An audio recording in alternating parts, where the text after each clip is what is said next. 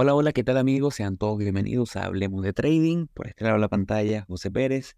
Del otro lado de la pantalla, mi compañero Arturo López, como en cada semana. ¿Cómo estás, Arturo? Hola José, ¿cómo estás? Bueno, bienvenidos a todos otra semana de Hablemos de Trading. Bueno, primero agradecido por estar aquí y por todas las personas que esperan semana a semana este podcast. Eh, nos disculpamos con ustedes, el episodio no salió la semana pasada porque, bueno, estaban compromisos mayores, me estaba casando.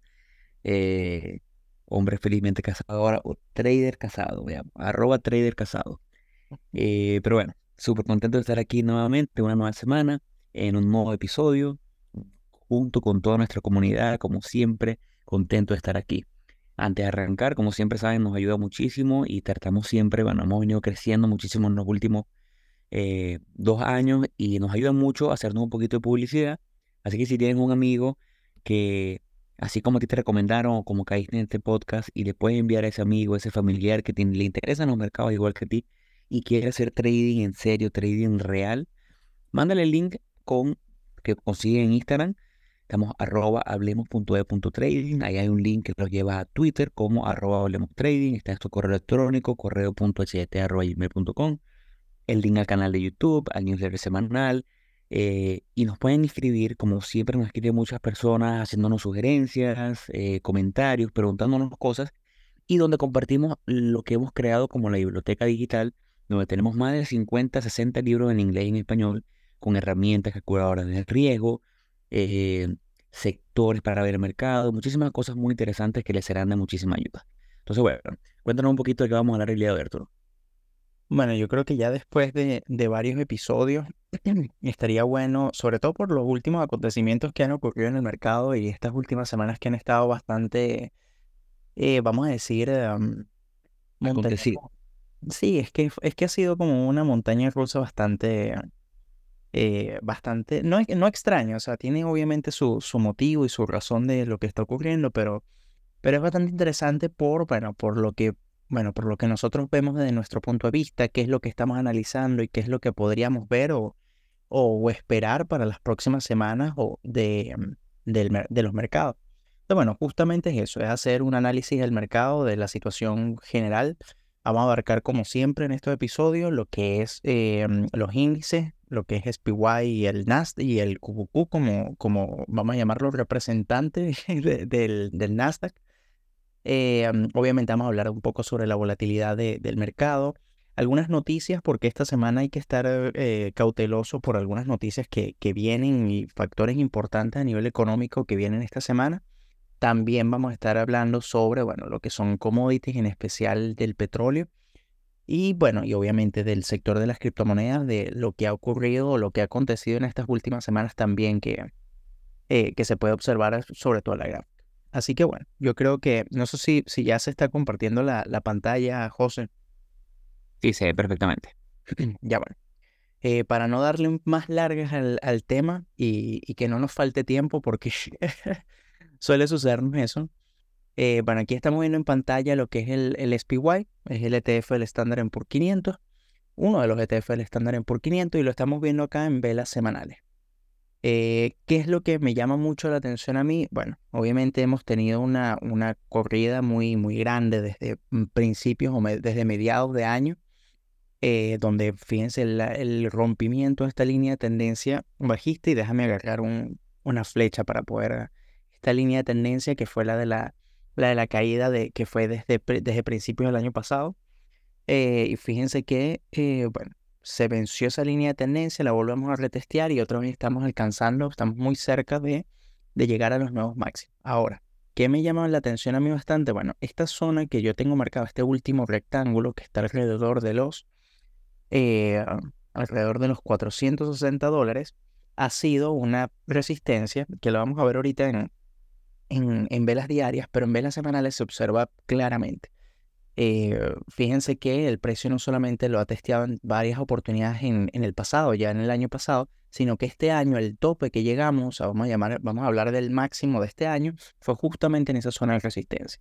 Ahora, ¿qué es lo que estamos viendo? Bueno, una caída después, un pullback después de esa caída, de esa de, de ese rebote en esa zona de resistencia y estamos viendo, bueno, qué es lo que está haciendo el mercado.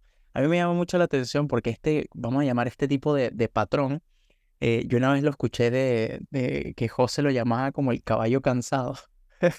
y ahora cada vez que yo lo veo en la gráfica me recuerdo justamente de, de José. Y es, y es justamente él eh, el hecho de, eh, um, vemos el rebote en la zona de resistencia, ¿verdad? Un, o sea, un pullback del, del movimiento, porque fíjense el, el, el movimiento tan pronunciado que tuvimos, este, este movimiento pronunciado, eventualmente tiene que venir un pullback, viene un pullback, pero ahora este, o sea, ese rebote de ese pullback eh, no se ve como con la misma fuerza con la que se veía, eh, o sea, con, con, la que veníamos. Y por eso es como, y yo asumiría que por eso es que lo llama el caballo cansado. Y lo, ya no vas a explicar tú que por qué le llamas así. Pero bueno, el, el tema está en que a mí lo que me llama la atención es que el rebote se observa totalmente que no viene con la misma fuerza que venía o con el impulso que debería venir este, rebote. Eh, y lo podemos ver también en el volumen de la, de la última semana. Fíjense que después de tener una semana donde eh, decreció un poco el volumen, esta semana que fue negativa, eh, vemos que hay, que hay un volumen que, eh, que está por encima de las últimas dos semanas. Entonces ahí como, yo creo que hay que tener un poquito de, cautela con lo que estamos viendo ahorita, porque yo, yo veo, a pesar de que el precio en términos generales en el Standard Poor's se ve muy positivo y tiene mucha fuerza, estoy viendo como cierta debilidad a nivel personal del índice. Y es por como quizás la incertidumbre de lo que viene esta semana. Eh, yo está, hay una pequeña zona, que es la zona que estoy dibujando, esta, esta flecha que estoy colocando aquí, que está alrededor de los 443 dólares. Esa zona de bueno, soporte y resistencia se ve mejor en, en velas diarias. Eh, voy inclusive a, a pasarme velas diarias. Eh, esa zona, fíjense que él hizo una especie de un pequeño Copenhagen aquí, pequeñito, ¿verdad? Donde él rompió, llegó a sus máximos. Acá él venció nuevamente, o sea, eh, venció la zona de, de, soporte ahora. Pero fíjense que otra vez, en estas dos oportunidades, ¿verdad? La ha vuelto a testear. Y ahorita esta semana estamos justamente sobre, o sea, cerramos la semana justamente sobre esa zona de, de soporte. Ahora, fíjense lo que, les había comentado del tema del volumen hay, un, hay fuerte volumen. El día viernes fue una caída bastante pronunciada en el, en el índice y nos encontramos, bueno, testeando esa zona de soporte. Y habría que ver qué es lo que podría ser el precio. Eh, pero en términos generales, a pesar de que, de que tenemos un, precio por encima de todas las medias móviles y la tendencia está claramente alcista, hay cierta, o sea, bueno, claramente alcista, eh, o sea, es alcista, pero se nota mucho la debilidad. ¿Qué podríamos esperar? Bueno, tendríamos que, para considerar un escenario ya como con fuerza al alza, tendríamos que vencer esta, esta nueva línea de tendencia bajista que se forma acá, ¿verdad? Eh, porque si no, lo que vamos a estar es viendo, o lo que podríamos ver es como quizás una consolidación del precio alrededor de esta zona o un posible vencimiento y como el inicio de una, de una tendencia a la baja.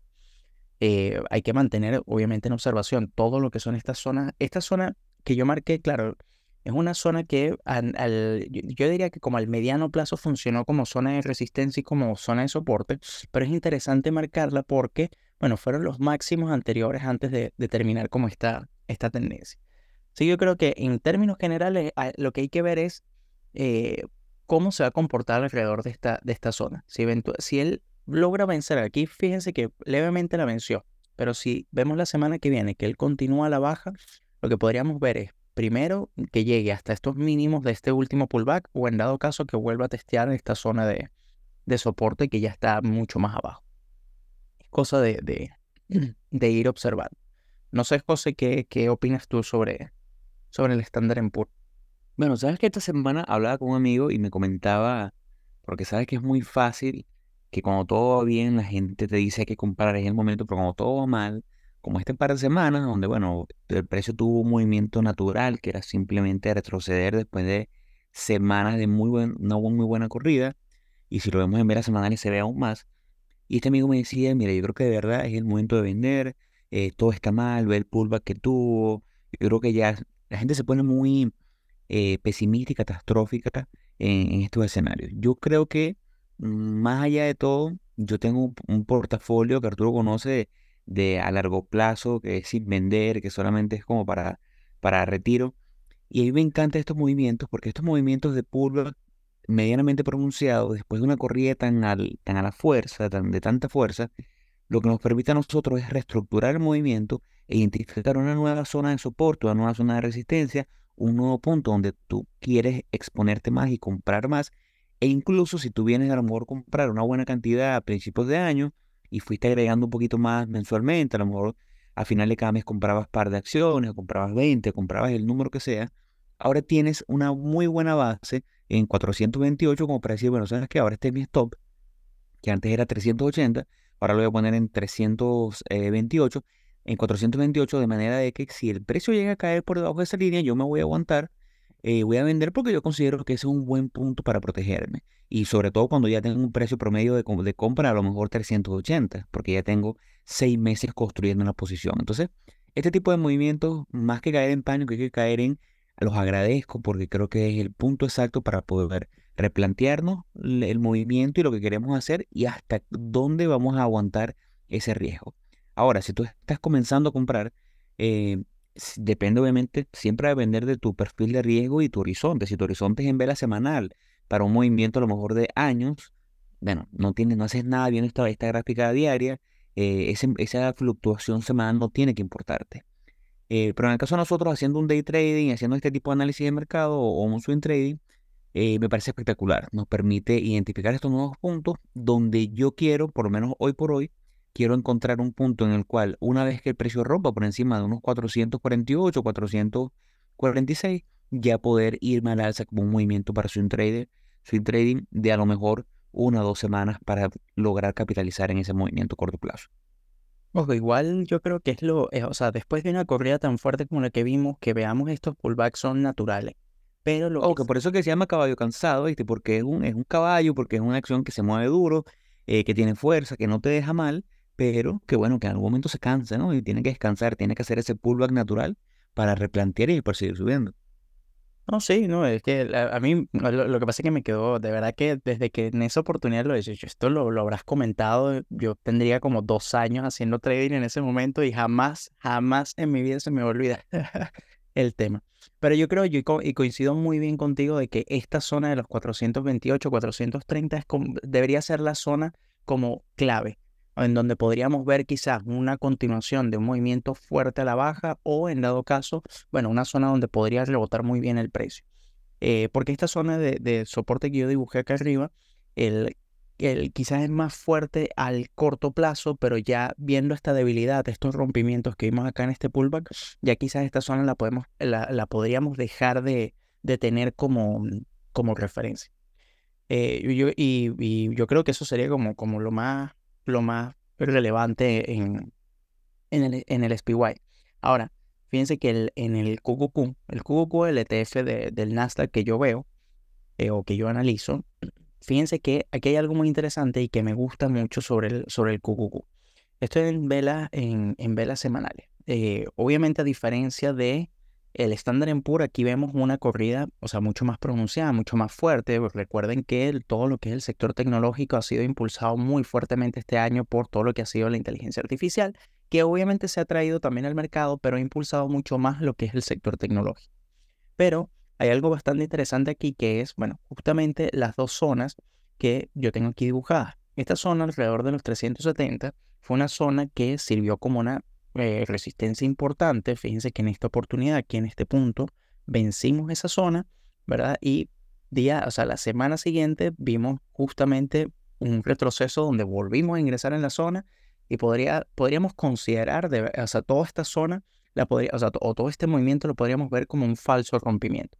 Pero igual, a pesar de eso, de ese, vamos a llamarlo ese falso rompimiento, porque, eh, porque no es perfectamente un falso rompimiento, eh, fíjense que ya ahorita, en esta oportunidad, estamos volviendo a ver, o sea, el pullback llegó hasta una zona de soporte, que esa zona de soporte la vamos a ver en velas diarias de, mejor forma, y ahora otra vez estamos por encima de esa zona de resistencia. ¿Qué es lo que estamos viendo? Bueno, esta semana lo, que ocurrió, algo muy similar a lo del Standard Poor's, eh, estamos testeando esa zona de soporte y habría que ver, bueno, efectivamente, qué es lo que va a hacer. ¿Cuál es la zona clave en este caso, a diferencia del Standard Poor's? Bueno, justamente esta esta zona del pullback es la zona clave donde, donde tendríamos que revisar en dado caso de la continuación de un movimiento a la baja, en dado caso de que, de que vence esta zona. Esa zona es alrededor de los 357, 358 dólares. Entonces, bueno, el, y, ojo, en general, si uno ve el, todo lo que es el sector tecnológico y las acciones de las empresas que componen el sector tecnológico, han estado con una fuerza increíble y se nota, y, por eso es que ha, ha movido mucho el, el mercado en general. Ahora, igual que en el Standard Poor's, fíjense que la, la forma de, o sea, o la, manera de confirmar que vamos a, tener un movimiento o la continuación de un movimiento al alza es venciendo esta zona de esa línea de tendencia bajista que se ve acá. En ese momento, al, momento de romperla, ya podríamos tomarnos un movimiento que podría llegar a los máximos históricos, porque estos fueron los máximos históricos del, del, en el QQQ, que son alrededor de los 405, si no me equivoco. A ver, Sí, alrededor de los 405 o 406 dólares. Entonces, lo que tendríamos que ver es justamente eso. Ahora, eh, en términos generales, fíjense que a diferencia del Standard Poor's, yo veo más como más claro el panorama quizás en el, en, e, en, el sector tecnológico que en el, que en el SPY. Y es justamente porque eh, donde fueron los rebotes o donde ha sido el, el, rebote es en una zona de soporte importante Fíjense que hubo volumen al momento del, rebote en, velas semanales y ahora lo que tendríamos que ver es, bueno, la consecución de ese, de ese movimiento. Pero igual, como siempre, hay que estarse, hay que mantenerse alerta. Lo, que tenemos que ver es, bueno, en el momento en el que rompa o venza zonas claves como las que comentamos. Bueno, nos vamos a velas diarias. Velas diarias se ve un poquito mejor el, panorama.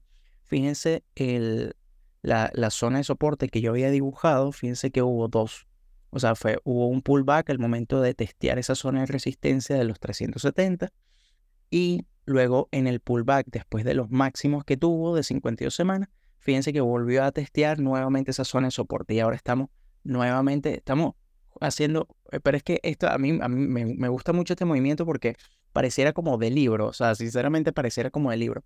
Lo que habría que ver, y como lo dije en el, en el otro, en la tendencia eh, eh, o sea, perdón, en el time frame semanal, bueno, tendríamos que ver la consecución del movimiento si vencemos esta zona. Ahora, igual, ¿qué es lo que pasó esta semana, el viernes? Eh, fíjense esta vela, esta vela que tiene intención y tiene volumen, bueno, marca una señal de alerta en, la consecución de ese movimiento. Pareciera más bien es como, bueno, mm, testeó la línea de tendencia, rebotó y bueno, está cayendo ahora a la baja y habría que ver qué es lo que va a hacer. Si en dado caso llega a testear nuevamente esta zona de soporte, bueno, podríamos ver un, vamos, una especie de triángulo descendente y ahí podríamos ya, bueno, tener un nuevo panorama, ver qué es lo que va a ocurrir con el mercado. Eh, así que eso es en términos generales. El, antes, o sea, antes de darte la, palabra, quisiera ver un poco rápidamente el, el, índice de la volatilidad. Fíjense que eh, hemos estado, estamos en niveles mínimos de, de volatilidad hemos tenido días y bueno, y el día de la semana donde crece un poco la volatilidad, pero no hemos mantenido debajo de 20. Ya cuando estamos debajo de los 20 puntos, estamos en, un periodo que es como de baja volatilidad.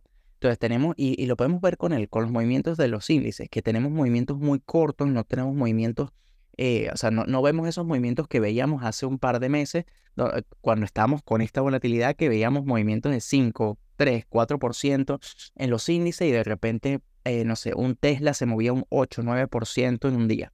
Entonces, claro, se está viendo justamente porque han, han, habido como ciertas, como vamos a llamarlo, se ha calmado como ese, ese miedo o esa incertidumbre que ha habido con los mercados. Sigue estando, sigue estando presente de cierta forma porque ahí, o sea, todavía no, como que no termina de, de todo el tema de la inflación no termina de, de apaciguarse, pero yo o sea, viéndolo desde la perspectiva no eh, del, de, como del análisis técnico y de lo que estamos viendo por la volatilidad, está como mucho más claro el panorama. Entonces, bueno, igual habría que ver qué es lo que, qué es lo que ocurre más adelante, porque eh, esto, pues, esto es hoy y el lunes puede amanecer en 20 puntos por alguna noticia. Eh, pero lo que tenemos ahorita actualmente es un mercado que está perfecto para hacer swing trading justamente por esos movimientos. Así que bueno, yo creo eso. Y, y antes de pasar otra vez, perdón. Eh, esta semana la, la Fed tiene reunión, por lo que esta semana va a ser de, de fuerte volatilidad. va a ser una semana que yo recomendaría hasta que no haya una decisión tomada y no haya como quizás una calma o eh, de los movimientos que van a ocurrir con eso. Eh, yo, por lo, yo, eh, o sea, yo en lo personal me voy a quedar afuera hasta no ver esa, o sea, esa decisión, porque ahorita con todos los eventos económicos que han ocurrido, estamos eh, habría que esperar a ver qué es lo que va a hacer la Fed justamente esta semana. Y esos son siempre son movimientos que, o sea, son, son decisiones que mueven muy fuerte el mercado. Que, Mira, creo que eh, comparto lo que dices, ¿no? Eh, al final del día, ahorita quiero que este episodio de análisis sea algo bastante técnico, sin irnos tanto a lo fundamental, porque una de las cosas que capaz no me gusta mucho de todo el mercado actual, y confirmarme si se ve en mi pantalla, es el hecho de que eh, ahorita vamos a estar hablando de petróleo, un poquito de Bitcoin, eh, a lo mejor un poquito sobre el oro. Pero cuando yo veo los, y los principales índices, cuando veo los principales nombres, dígase Apple, dígase un AMD, un Netflix, un Amazon, lo que veo es que todas las réplicas están muy parecidas.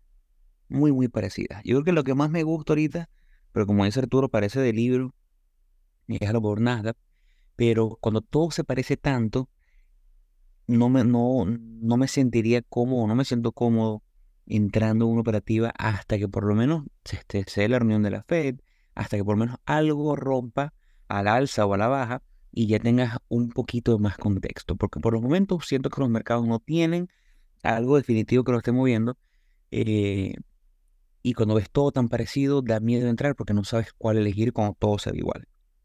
Una entrada espectacular hubiese sido lo que vemos ahorita en pantalla con el petróleo. El petróleo tenía rato viéndolo, eh, hizo un movimiento, venía haciendo una formación, vamos a llamarlo Copan Handle, porque el precio estaba eh, bien en ese rango entre 82 dólares, tocó 70, 62 dólares, subía, bajaba, y en el momento que rompió por encima de los 85 dólares, yo pensé, como no vi mucho volumen, pensé en el momento que el precio se iba a, regresar, pero no fue así, sino que se despegó. Y esta es de las cosas que siempre lo conversamos aquí y, cuando asesoramos y hablamos con gente, una de las cosas que a nosotros más nos gusta es ver cuando una operativa no se devuelve, sino que comienza en verde desde el primer momento. No hay nada que nos dé una señal de más fuerza que eso. El, momento que tú compras en el primer rompimiento y a partir de ahí el precio no se devuelve. Lo esta semana, y siendo un commodity como el petróleo tan tan de oferta y demanda,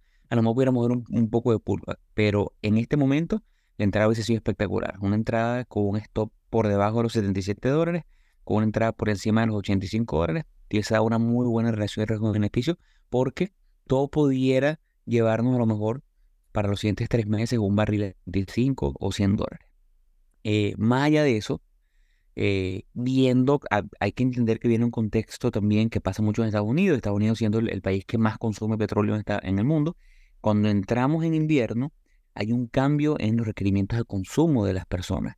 Eh, los países que producen y que venden tratan de aumentar su producción porque en efecto empieza un requerimiento mayor. Si, venimos consumiendo a lo mejor 10, 11, 12 millones de barriles eh, diarios, a lo mejor pasamos en el pico de invierno a consumir unos 12, 13 millones de barriles. Entonces, para poder llevar esa demanda y que el precio no se vea tan afectado, los países productores aumentan su producción. Entonces, bueno, eso es bueno y importante tener los contextos. Estoy muy pendiente de cómo hacer este miércoles los inventarios cuando salgan en la mañana de miércoles la data sobre inventarios de, de barril de crudo actual y de gas natural. Eso nos va a dar un dato importante porque ya venimos con temperaturas un poco bajas en el norte de Estados Unidos, lo cual significaría que pudiera a lo mejor, si venimos con, eh, si el miércoles sale una data diciendo que creo que se esperan unos 2.5 millones en reservas, y si estamos por debajo de eso, posiblemente el barril toque 95 dólares esa misma mañana.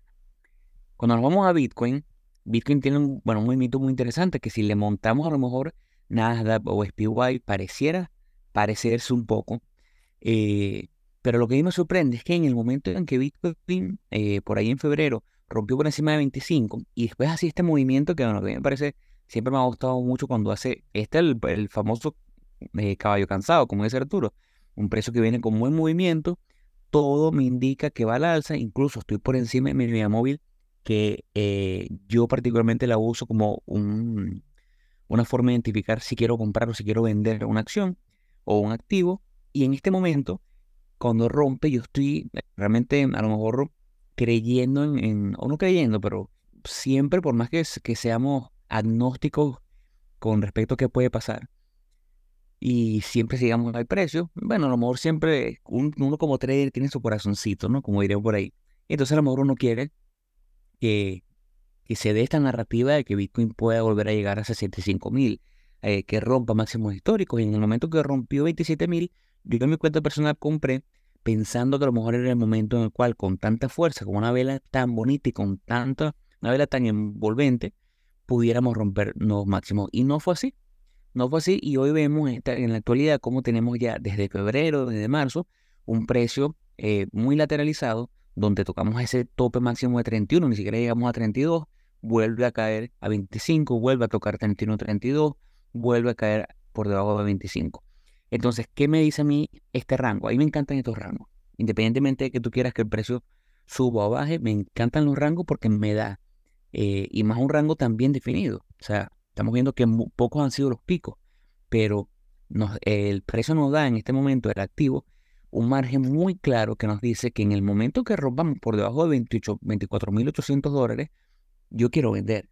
Y estoy seguro que Arturo va a querer vender y mucha gente va a querer vender. Primero, vamos a estar en una tendencia negativa o una tendencia negativa por estar debajo de las principales medias móviles. Entendiendo que esta media móvil que uso yo que cambia de colores es la relación entre la media móvil de 200 y la media móvil eh, de 200 periodos diarios y de 30 y de 20 periodos en diario.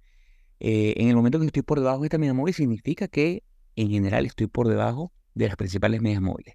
Y cuando rompo una consolidación de más de 6 meses, donde el precio no logró en dos o tres oportunidades tocar o superar ese precio de 32 mil, si el precio llega a tocar en la siguiente semana, posiblemente no lo haga, pero si llega a romper por debajo de 24 mil, yo quiero vender con un target seguramente fijado en los 15 mil.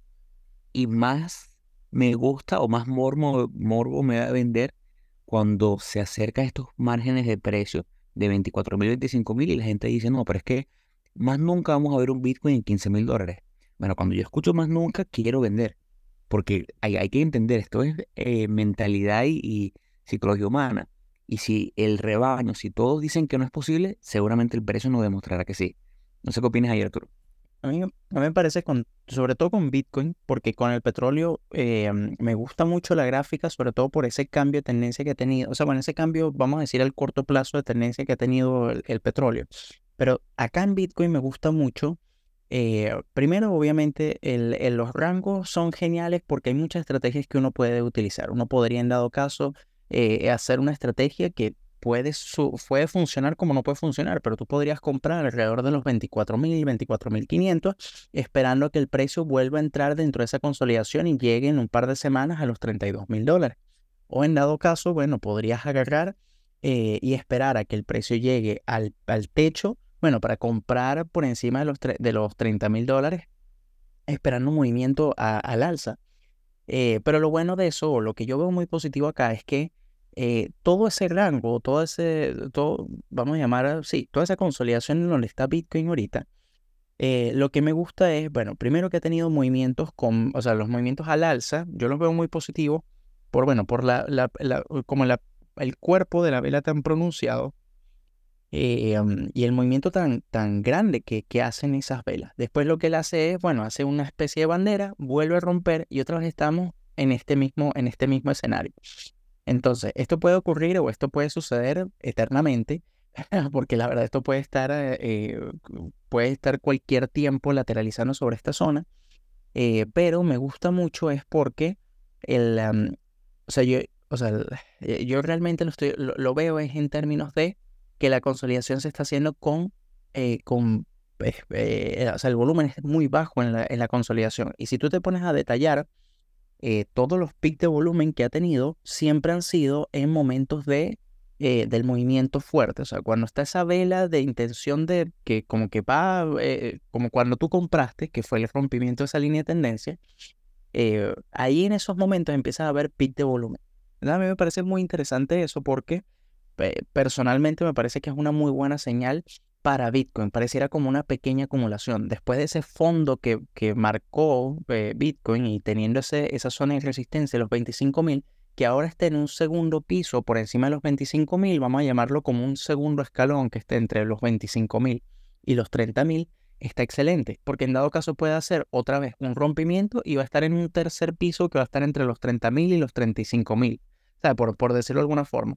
A mí, me parece bastante positivo ese, ese, ese movimiento, porque es un cambio de tendencia fuerte de lo que venía haciendo desde hace, o sea, desde la, de los últimos años de, la, de esa caída tan grande que tuvo.